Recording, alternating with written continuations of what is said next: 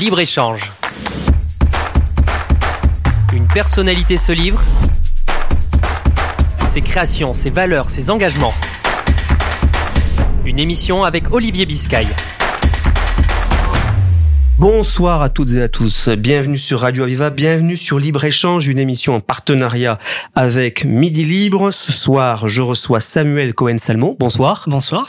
Vous êtes ambassadeur Pacte européen pour le climat. C'est bien cela. Oui. Vous me le confirmez. On va commencer par une première question basique pour l'ensemble des auditeurs. Qu'est-ce que ça veut dire?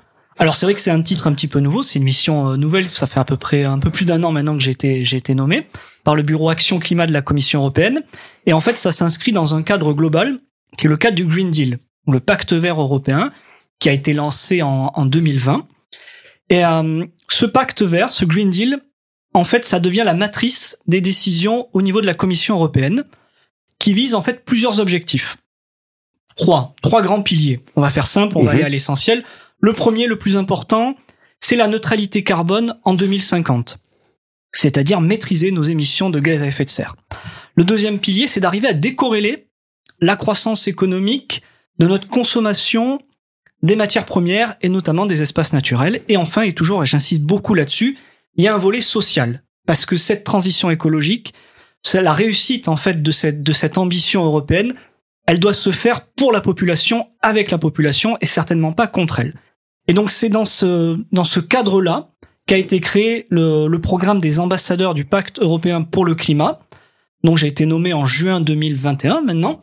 Et l'idée, c'est d'être au plus près des territoires, puisque moi, mon territoire de mission, c'est Montpellier et le littoral méditerranéen d'Occitanie, pour aller au plus près des acteurs qui, qui luttent contre les effets du réchauffement climatique, qui agissent pour la protection de la nature, donc déjà pour aller soutenir ces acteurs-là, mais aussi pour aller au plus près des élus, des collectivités territoriales, pour leur expliquer ce que c'est justement ce, ce Green Deal, et leur expliquer un peu les actions de la Commission européenne pour soutenir leur, leur programme lo- localement. Et Donc- accompagner aussi leur propre mission, action à ces collectivités-là? Et oui, c'est ça le but, c'est parce qu'il y a des appels à projets, il y a des financements qui sont qui viennent soutenir cette ambition européenne. Et l'idée, c'est qu'ils c'est qu'ils en c'est qu'ils soient informés et donc qu'ils puissent y répondre, qu'ils puissent euh, qu'ils puissent avoir ces financements européens pour pouvoir soutenir euh, les programmes. Alors Samuel Cohen-Salmon, ambassadeur du Pacte européen pour pour le climat, euh, on est au mois de septembre, euh, on vient de traverser un été, c'était il y a encore quelques semaines, dramatique, hein, dramatique pour la planète, dramatique pour l'environnement. Ça veut dire que la mission d'ambassadeur que vous détenez est d'autant plus pertinente après tous ces événements. Donc il faut convaincre, alerter et agir. Oui, il faut il faut déjà faire de la pédagogie parce que euh, en allant sur le terrain, on se rend compte que même si tout le monde désormais a conscience de- des enjeux climatiques, le réchauffement climatique, le changement, finalement, euh, ça reste quand même un, peu vague. Même si même si ça même si c'est un sujet qui qui occupe l'actualité, euh, notamment avec cet été, on l'a vu, les feux de forêt, euh, les questions de sécheresse, euh, on a du mal quand même à comprendre les grands enjeux.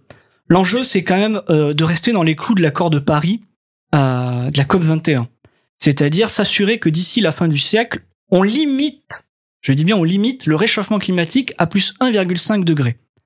Les, euh, les derniers papiers du GIEC, euh, le groupe d'experts Mhm. international sur le climat, nous disent que là, la trajectoire actuelle, c'est d'ici la fin du siècle, c'est plus 3 degrés. Donc on explose la limite, on n'y arrive pas, et pour l'instant, on n'est vraiment pas dans les clous. Et, et cet enjeu, il est important parce que qu'on a connu cet été, notamment en termes de, en termes de, de vagues de chaleur, ça, ça va devenir la norme en réalité. Et bien plus tôt que, que ce qu'on avait prédit. On s'attendait à ce que ça arrive d'ici la, la, la moitié du siècle, d'ici 2050. Il est probable que les étés caniculaires qu'on a connus, ça va être d'ici 2030. Donc ça a un impact sur la nature. On l'a vu, les feux de forêt. On l'a vu les, euh, pour les espèces, euh, pour les espèces naturelles. On le voit aussi pour la Méditerranée. Je rappelle que depuis le mois de mai et jusqu'à jusqu'à fin août, euh, la température moyenne des eaux de surface en Méditerranée, notamment l'ouest, près de chez nous, le golfe du Lion, c'était plus 5 degrés par rapport à la normale. Donc ça, ça a un impact sur la nature. Ça a un impact sur euh, la faune et sur la flore marine. Et Tout le monde en a-t-il conscience? Ben, je suis là en tout cas pour le rappeler. Ça fait aussi partie de ma mission. Mais est-ce que vous, vous le constatez? Est-ce qu'aujourd'hui, euh, vous estimez que euh, les Français ont conscience du danger? Ils ont peut-être conscience du danger, mais ils ont peut-être pas conscience des efforts qu'il y a à faire pour y parvenir. Et c'est là-dessus où il faut qu'il y, a, qu'il y ait un vrai changement euh, de, de mentalité. Il y a une prise de conscience que les efforts, ils sont énormes. Pour arriver à la neutralité carbone en 2050, il faut qu'on arrive à diminuer nos émissions de gaz à effet de serre par rapport à 1990 de quelque chose comme 83% pour, pour la France. Donc l'effort, il est énorme. Il est à la fois collectif, individuel, des entreprises, des collectivités, des particuliers. Et oui, et politique, parce que c'est quand même eux aussi qui donnent les orientations, qui donnent les grandes orientations par rapport aux propositions et par rapport à ce qu'ils mettent sur la table. Et sur ce point-là, considérez-vous, vous, qui avez une vue globale sur l'Europe, euh, au-delà, au regard de vos missions, que la France est exemplaire? On peut, faire, on peut faire mieux. Qu'est-ce qu'il faudrait faire là? On peut faire beaucoup mieux. Qu'est-ce qu'il faudrait lancer? Qu'est-ce qu'il faudrait initier quand on est membre d'un gouvernement, chef de gouvernement? Alors moi j'apprécie d'entendre euh, dans le discours de politique générale de la première ministre euh, lorsqu'elle lorsqu'elle euh, prononce son discours devant le Parlement concernant spécifiquement la transition écologique, elle a utilisé de nombreuses fois le mot rupture. Mhm. Donc ça j'apprécie de l'entendre. Ce qui serait appréciable, c'est de le voir effectivement dans dans les actes. Pour l'instant, la rupture, on la voit pas arriver. Il y a de la cosmétique seulement? Je dirais pas qu'il y a de la cosmétique, mais je, je pense qu'il y a, il y a plein d'arbitrages à faire et que et qu'on voit que face à l'urgence, notamment euh, des questions de pouvoir d'achat, eh ben l'urgence climatique c'est toujours après. Donnez-nous un exemple, un arbitrage qu'il faudrait faire, que le gouvernement, le président de la République devrait faire. Alors moi je pense, je je retiens par exemple que là on a et je, je fais le rapport avec le, le local. Par exemple, à Montpellier, il y a eu beaucoup de, il y a eu beaucoup de débats sur l'application de la ZFE, Mhm. la zone à faible émission, qui pose des problèmes à la fois pour les particuliers, pour leur déplacement du quotidien, mais aussi pour les, pour les artisans. Et il me semble, si je me souviens bien, c'est dans le programme présidentiel, il y avait cette idée qui était plutôt, plutôt intéressante, notamment pour, euh, pour les classes les plus vulnérables, de dire, ah ben, on va essayer de mettre en place, euh, c'était quoi? C'était la lo- des locations de voitures, voitures électriques à 100 euros par mois Mhm. ils, ils en avaient fait un, un argument de campagne assez intéressant. On n'en entend plus parler. Ça, c'est- ça, ça, pour le coup, ça pourrait répondre aux, aux problématiques globales par rapport au transport, par rapport à la décarbonation de nos déplacements, et notamment sur les, sur- pour les territoires où on applique la, la zone à faible émission. Et ce qui serait intéressant, ça serait de dire, par exemple, ben, plutôt que de faire une diminution de quelques dizaines de centimes euh, du prix de, du prix de l'essence, c'est de dire, ben, finalement, cet argent, on va venir l'investir justement pour qu'il y ait davantage d'aide, pour qu'on puisse changer de voiture, et notamment pour les artisans, pour qu'ils puissent aussi s'équiper de véhicules à, à faible émission. Ça, ça serait intéressant. Quand on rend les transports gratuits, comme à Montpellier, est-ce que ça va dans le bon sens parce que ça limite l'utilisation de la voiture? Bah, si on arrive à démontrer que ça limite bien l'utilisation de la voiture. Ce qui n'est pas le cas aujourd'hui. Au moins le cas. Pas du tout. En tout cas, il faut, il faut, il faut arriver à le démontrer. Mais Ouais. on pourrait dire que dans l'idée, ça va dans le bon sens. Tout ce qui, tout ce qui incite finalement les utilisateurs à, à délaisser la voiture, notamment l'autosolisme, plutôt le fait de se déplacer seul dans sa voiture pour favoriser euh, les transports en commun, que ce soit le train, le bus, le tramway, peu, peu importe, ou d'autres déplacements comme la marche ou le, ou le vélo. Euh, si c'est vraiment efficace, oui, allons-y. Mais il faut le démontrer que c'est efficace. L'actualité est portée, marquée par euh, l'idée de la sobriété énergétique. hein. C'est euh, le mot que tout le monde a à la bouche, euh, avec des propositions, euh, le chauffage à 19 degrés. Euh, euh, je sais pas si vous allez porter des cols roulés, comme l'a suggéré Bruno Le Maire. Je porte déjà plus de cravate. Je vois bien, c'est comme moi, donc on est peut-être sur la bonne voie. Mais plus sérieusement, est-ce que, est-ce, est-ce que là, ce sont des mesures audibles? Pour les Français aujourd'hui de dire, bah, vous n'allez pas vous chauffer ou moins vous chauffer, euh, utilisez le bois ou votre cheminée. Alors, c'est euh, c'est très symbolique euh, puisque là vous faites référence au- à Bruno Le Maire qui, Oui. qui mettra plus de cravate et qui mettra des cols roulés, des cols roulés en hiver. C'est très symbolique, c'est de la communication politique. Très honnêtement, je suis pas sûr qu'on arrive à convaincre les Françaises et les Français que que ces changements-là vont vont régler le, le problème du changement climatique. Alors effectivement, euh, la question du chauffage, elle est importante. C'est ça, c'est ça qu'il y a derrière. C'est que euh, au niveau au niveau européen, quand même, on sait que sur les consommations énergétiques des ménages, le chauffage c'est à peu près 63% de la consommation énergétique des ménages. Donc effectivement, si on arrive à, réguler cette consommation-là, on a on a un vrai impact. Mais moi, je préférerais toujours dire, voilà, euh, le chauffage, c'est 63% de notre consommation d'énergie. Donc, si on arrive, ne serait-ce qu'à diminuer de 1 degré notre chauffage, qu'on le maintienne à 19, Mhm. pourquoi pas? Ce qui s'est passé en Espagne cet été, puisqu'il y a eu cet, cet été justement l'idée de réguler, euh, c'était plutôt la, la, climatisation dans les commerces. Alors il y a eu un, un grand débat en France, etc. Est-ce qu'on fait, est-ce qu'on l'oblige ou pas? En Espagne, ils se sont pas posé la question, ils ont obligé. Ils ont dit en été, vous pouvez pas refroidir vos commerces en dessous de 28, et en hiver, vous pouvez pas les chauffer au-dessus de 19. Point. Voilà. Est-ce que, est-ce que les Espagnols sont plus vertueux que nous? Est-ce que nous, on est à ce point arc-bouté sur, euh, sur des pratiques qui font qu'on pourrait pas s'y mettre? En quoi, finalement, chauffer à 19 degrés, c'est une perte de confort? Mais est-ce que vous posez pas le vrai sujet? Euh, Ne faut-il pas aujourd'hui obliger les Français, les collectivités, les entreprises à des canevas? On discute beaucoup quand même en France de ces sujets-là. Et oui, on discute beaucoup. Et ce qui, et ce qui revient souvent dans le débat, c'est de dire euh, on veut pas de. C'est quoi C'est une écologie de, de contrainte ou une écologie punitive? Punitive, c'est le mot qui est employé. Ouais. Mais en fait, euh, c'est pas l'écologie qui est punitive.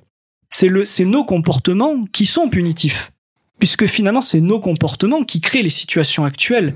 Si on change pas nos comportements, on va droit dans le mur. C'est plus 3 degrés d'ici la fin du siècle.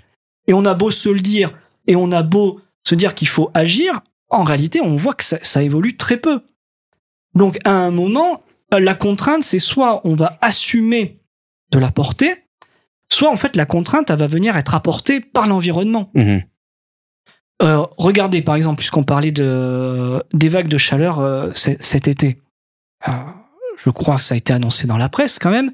La surmortalité humaine en France, c'est c'est 11 000 personnes, Mmh. 11 000 personnes qui sont mortes de de ces vagues de chaleur. Ça va être intéressant de voir comment les agriculteurs auront auront tanké en fait cette euh, ces, ces vagues de chaleur cet été. Quelle va être la, la baisse des, des rendements agricoles juste liée à la sécheresse durant cet été? Et on voit qu'on le paye déjà, on le paye déjà cher. Donc il va falloir effectivement qu'on accepte de changer nos comportements. Et soit on s'y prépare et finalement on accepte cette contrainte-là et, euh, et, on prend, et on prend les décisions qui s'imposent, soit cette contrainte en fait elle va être imposée par notre environnement et, et là finalement ça va être la panique parce qu'on n'aura rien préparé. Samuel Cohen-Salmon, ambassadeur pacte européen pour, pour le climat. Euh, on évoque évidemment la question de la sécheresse, la question de l'eau, qui a été aussi euh, au cœur de, de l'été. Est-ce que ce sont des sujets sur lesquels vous, euh, vous phosphorez en ce moment, avec des conséquences très directes pour, pour notre environnement et pour notre région? En tout cas, cet été, la, la Commission européenne a lancé le- la charte pour la restauration des océans, des mers et des eaux. Mhm. Qui repose là, c'est toujours pareil avec la Commission européenne, ça repose toujours sur trois piliers. Donc c'est assez simple, il faut toujours chercher les trois piliers. Donc le premier pilier de cette charte, c'est euh, c'est la protection de la biodiversité. Alors c'est à la fois fluvial, donc c'est à la fois le ma- marin, terrestre. Donc voilà, la biodiversité liée liée à l'eau. Ensuite, c'est la préservation, la protection et la lutte contre toutes les formes de pollution, puisque finalement l'eau, à travers les cours d'eau et la mer, va être le réceptacle de toutes les pollutions qui se font à terre, des pollutions plastiques bien entendu, mais aussi les pollutions chimiques. Et enfin, il y a aussi tout le développement du ce qu'on appelle l'économie bleue. C'est-à-dire qu'il y a aussi des solutions, il y a aussi du développement économique. Alors on pense bien entendu ici au développement de, de l'é- de l'éolien marin, Mhm. mais euh, il faut pas oublier qu'il y a toujours une activité de pêche qui est, qui est importante dans notre région et qu'il faut savoir pro- protéger. Et donc, il faut aussi protéger, bien entendu, la ressource. Et donc, à travers cette, euh, cette charte pour la restauration des océans, des mers et des eaux, l'idée, c'est de fédérer l'ensemble des acteurs concernés. Et d'envoyer un message clair. C'est pour ça que moi, je vais essayer d'aller chercher des signataires ici sur le terrain, les associations, des entreprises, bien entendu les collectivités et les élus. J'ai encore beaucoup de rencontres à faire mois de septembre, mois d'octobre, d'ici la fin de l'année, pour venir fédérer l'ensemble des acteurs et envoyer un message clair à Bruxelles de dire, regardez, en Occitanie, tout le monde est rassemblé, tout le monde est fédéré pour répondre à cet enjeu-là. C'est un enjeu crucial pour nous, à la fois économique, mais à la fois pour, pour nous préserver de l'avenir, parce que nous, ici, on a une spécificité qu'ils n'ont pas forcément en PACA, c'est qu'on a un trait de côte Oui. qui est dunaire, qui est sableux, et donc qui est particulièrement su- euh, susceptible face à la montée des eaux. Et donc voilà, ça va être des risques que- pour lesquels il faut qu'on se prémunisse. On va avoir besoin d'investissement et on va avoir besoin du soutien de l'Europe justement pour financer l'ensemble des, des mesures qui nous permettront de nous adapter à ce risque-là. Et l'Europe a des financements aujourd'hui, a des subventions à apporter euh, aux collectivités? Bien entendu, bien entendu, c'est notamment le cas pour tout ce qui a été la préservation des lits d'eau euh, sur la zone de, de l'aglopole de Sète. Et, euh, et j'ai profité justement de ma, de ma mission d'ambassadeur du pacte européen pour le climat pour aller présenter l'ensemble de ces solutions-là lors de la COP26 qui était à Glasgow. Ces élus-là, ici, dans la région, euh, comment les percevez-vous euh, Comment euh, quelle conscience, quel niveau euh, de conscience ont-ils sur la question du trait de code Comment s'organisent-ils? Est-ce que vous avez le sentiment que ça, ça avance quoi, et qu'ils travaillent euh, à, à répondre euh, à ces difficultés, à ces risques? Alors, je, je peux répondre par rapport à, à mon engagement et ma mission. Euh, moi, je n'ai reçu qu'un accueil favorable Ouais. De l'ensemble des acteurs, quels qu'ils soient, quel que soit leur positionnement politique, quelle que soit la, la, la taille de, de, de la commune ou de, ou de la communauté de communes. Donc, il y a, y a un retour très positif, il y a une demande d'Europe, il y a un besoin d'Europe, parce qu'ils sentent bien que de toute façon, les financements, ils sont de ce côté-là. Je vous donne un exemple, c'est le, il y a un programme phare de la, au niveau européen qui s'appelle le programme LIFE pour la protection euh, de l'environnement et, et des espaces naturels. En 2021, c'était quelque chose comme euh, comme 290 millions d'euros qui étaient qui étaient consacrés au programme LIFE. Pour 2022, on est à quasiment 600 millions d'euros. Donc euh, les financements, ils ont doublé. Il y a très peu d'appels à projets, que ce soit au niveau français ou au niveau européen, où, où les, les financements ils doublent. Donc c'est à ce niveau-là, et c'est l'Europe. Donc effectivement, euh, on va on va on va devoir faire de plus en plus appel à l'Europe Mhm. pour venir soutenir des projets structurants, pour venir investir, parce qu'aujourd'hui les financements ils sont à ce niveau-là. Un projet structurant dont vous pouvez nous parler, qui est porté par des par des élus de, de l'Hérault, par exemple, de Montpellier, du Ah, littoral. pour Montpellier, il y a par exemple le, le programme Life Riwa, c'est-à-dire euh, pour la réutilisation euh, des eaux usées. D'accord. qui a été d'ailleurs euh, qui, qui est en train d'être lancé. Et l'idée, c'est de, de développer. Alors, c'est un projet pilote au niveau européen. C'est de développer des unités mobiles de recyclage des eaux usées. Donc, c'est la c'est la métropole de Montpellier qui porte ce projet-là.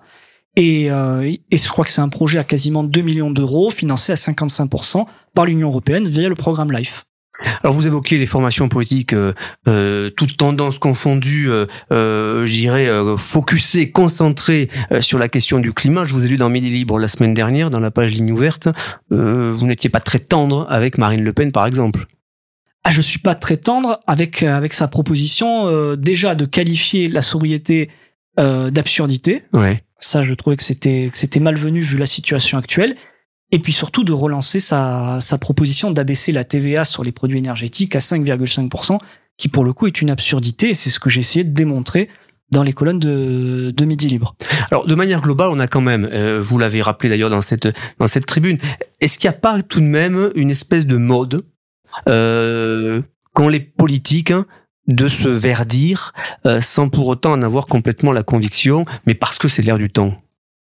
Alors là, euh, si on reprend les propos euh, de Marine Le Pen, il n'y a même pas une tentation de se verdir. Ouais. Euh, non, ça, ça y est pas. Pas de son côté. Et si on regarde le programme, le programme qu'elle a proposé lors de la présidentielle, c'est il y, a, y a rien sur la protection de l'environnement. Le seul chapitre par rapport, on pourrait dire euh, transition écologique, c'est le chapitre énergétique Mhm. où elle dit moratoire sur euh, sur les sur les éoliennes et on va à fond sur le nucléaire. Bon, et ça et ça tient qu'à ça. Donc Après avoir changé d'avis, parce que donc, sur le donc nucléaire, par elle, pour exemple. le coup, on peut pas la taxer de vouloir se verdir Ouais. parce que pour le, il y a, il y a aucun effort de ce côté-là. Alors, et, de- et des autres, en tout cas, est-ce qu'il n'y a pas quand même ce, mo- ce mouvement où aujourd'hui, si on n'est pas écolo, si on n'est pas environnemental, si on n'est pas vert, bon, bah, on est hors des clous? Alors, Oui, enfin, disons qu'ils sont, ils sont obligés désormais d'en, faire, euh, d'a- d'avoir cette approche-là dans leur programme. Si, si ça, si ça manque dans leur programme, on leur reprochera. Donc, ils sont bien obligés d'en parler. Ils sont bien obligés d'être, ambitieux à ce niveau-là. Maintenant, encore une fois, euh, ça fait plaisir à entendre, mais c'est encore plus agréable quand ça se met en place, quand c'est effectif. Parce qu'au bout d'un moment, le risque, c'est que, à force de promettre, à force d'en parler, s'il se passe rien derrière, après tout, les gens ils vont se dire, mais euh, pourquoi on voterait pas pour quelqu'un qui en parle pas? Outre les gens, il y a les jeunes. Et dans les gens, il y a les jeunes. Vous qui les rencontrez sur le terrain, parce que vous êtes en effet très souvent sur le terrain, euh, sur notre territoire, euh, les, les, les sentez-vous euh, à l'aise avec les discours du moment? Les sentez-vous à l'aise avec les actions du moment? Euh, Quel regard vous portez sur eux? Bah, le- Ce qui a toujours marqué la, marqué la jeunesse, et on, on y est tous passés, c'est toujours, euh, c'est toujours la radicalité. C'est de vouloir avoir des réponses, euh, des réponses concrètes, rapides, immédiates, qui répondent à la demande. Et, euh, et le risque à un moment, c'est qu'effectivement, euh, cette jeunesse, elle ait plus envie de se projeter avec le reste de la société, qu'elle fasse entre guillemets sécession ou qu'elle veut plus participer et, et qu'elle dise débrouillez-vous. Voilà, euh, débrouillez-vous parce que finalement, euh, cette jeunesse et la jeunesse, c'est en perpétuel euh, renouvellement. Euh, on lui dé- déjà, elle va rentrer dans, dans la vie active avec une dette financière à rembourser, Mhm.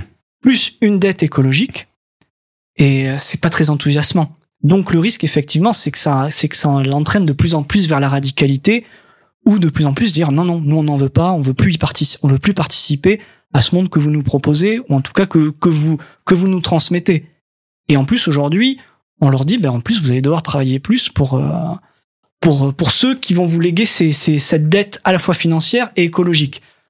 Là, je trouve que ça fait beaucoup quand même. Mais on l'a vu beaucoup plus mobilisée il y a quelques années, trois, quatre ans, qu'elle ne l'est, euh, semble-t-il, aujourd'hui. Il y a des journées euh, de l'environnement, des journées de l'écologie, euh, quasiment tous les mois, euh, et, et elle est moins présente dans la rue, mais elle est présente différemment. C'est ce que vous dites aussi, euh, dans des dans des mouvements, dans des engagements?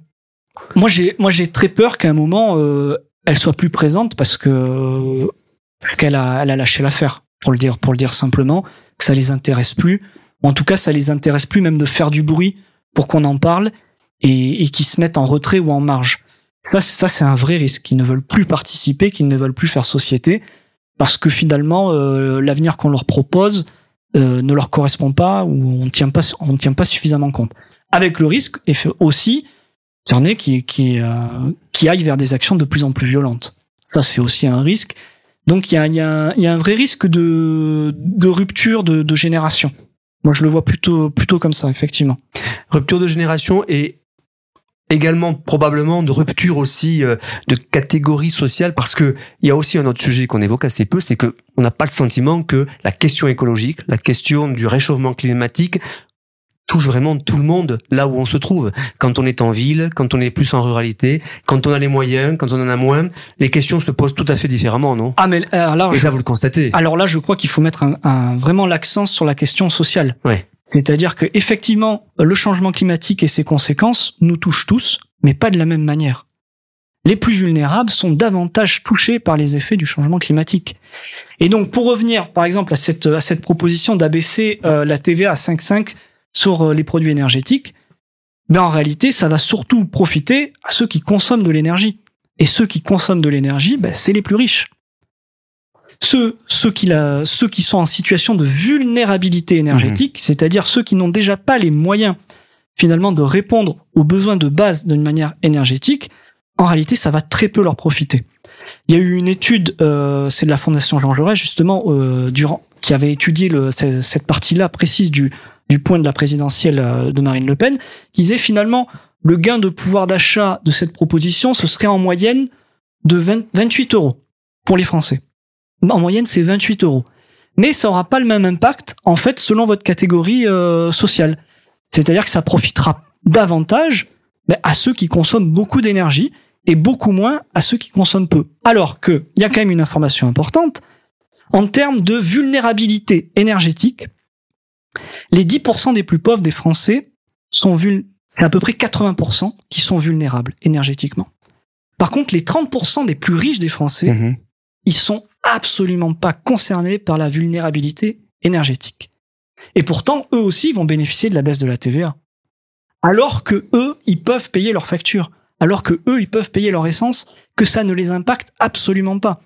Donc c'est c'est une véritable inégalité. De toute façon, on le sait que la TVA, c'est pas c'est pas c'est pas une taxe qui est qui est égalitaire, qui est très inégalitaire dans la manière dont elle impacte chacun, elle impacte tout le monde de la même manière. Et donc c'est c'est pas des situations, enfin c'est c'est pas c'est pas une à mon avis c'est pas la bonne réponse de baisser la TVA non seulement d'un point de vue environnemental parce que ça nous ça nous pousse finalement à consommer de l'énergie et notre énergie elle est essentiellement elle provient essentiellement euh, c'est une, une énergie fossile Mhm. pétrole gaz essentiellement mais en plus elle est profondément inégalitaire socialement Alors quand on est ambassadeur pacte européen pour le climat, euh, j'imagine qu'il faut y croire. Euh, et pourtant, vous avez la situation sous les yeux, les chiffres, la dégradation de notre environnement. Vous y croyez vraiment ou C'est une posture? Alors je me bouge Parce que, en fait, si on, si on fait rien, on sait que c'est la catastrophe. Si on se bouge, on sait pas ce que l'on va obtenir, mais en tout cas, si on se bouge pas, on sait que ça va être la catastrophe. Donc c'est pour ça que je me bouge. Je, je, chaque fois qu'on me pose la question, est-ce qu'on va y arriver? J'en sais rien. J'en sais rien, mais euh, j'ai pas envie de baisser les bras, j'ai pas envie d'abandonner, j'ai pas envie qu'on parte dans le mur. Et en tout cas, moi, je me bouge pour éviter ça. J'espère qu'on va y arriver. Ce qui est sûr, c'est que si on ne fait rien, on n'y arrivera pas. Merci beaucoup Samuel Cohen-Salmon, vous êtes l'ambassadeur Pacte européen pour le climat, vous étiez l'invité de Libre-Échange sur Radio Aviva, une émission en partenariat avec Mille Libre. Très bonne soirée, merci. Merci, au revoir. Libre-Échange. Une personnalité se livre, ses créations, ses valeurs, ses engagements. Une émission avec Olivier Biscay.